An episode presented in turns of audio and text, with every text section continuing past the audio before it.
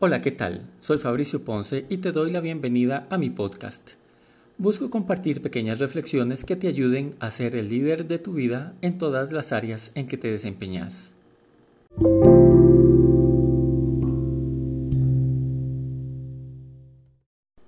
¿Cómo te ha ido con el tema del encierro, la cuarentena eterna, la pandemia en general?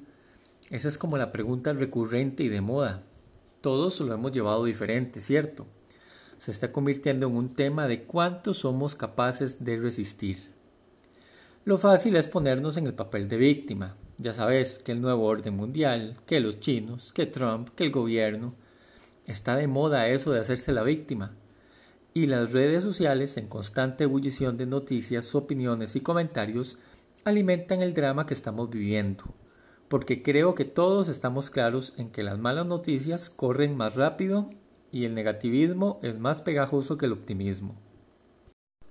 Sin embargo, para ser un verdadero y fructífero revolucionario o revolucionaria, debemos dar un paso al lado y emprender una cruzada diferente. Voy a caer mal, lo sé, pero igual acaba. Vos por vos mismo, por vos misma, no sos capaz de impedir el nuevo orden mundial en caso de que sea cierto no sos capaz de impedir o avivar los movimientos de protesta por las injusticias del mundo, más allá de vandalizar una pared o quemar una llanta en la calle. Y en muchas ocasiones sumarse a ese tipo de causas solo produce el desperdicio de tus habilidades. No digo que seamos indiferentes, sino más bien intencionales en nuestras acciones.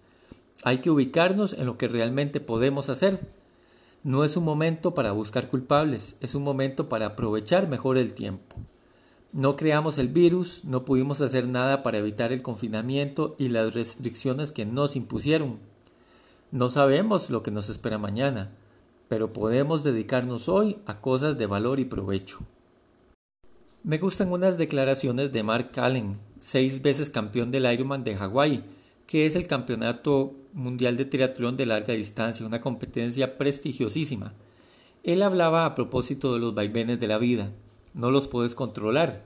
Entonces, en esos momentos en que vas cuesta abajo o estás postrado, él decía, entras en el espacio negativo y tenés que reagruparte, respirar y decir qué puedo hacer. Todo se viene abajo de nuevo. Esas son transformaciones sorprendentes cuando suceden, y esos son los momentos que son como la vida. La vida no dice, si das todo lo que tienes, tendrás la garantía de obtener lo que quieres.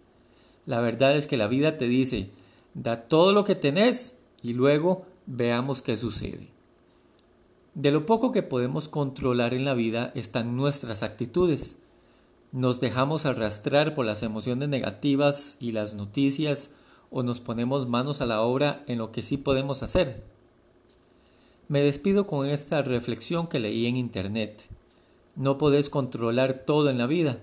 A veces simplemente tenés que relajarte y tener confianza de que las cosas van a salir bien. Enfócate en lo tuyo y hacelo bien hecho. Anda y deja que la vida suceda.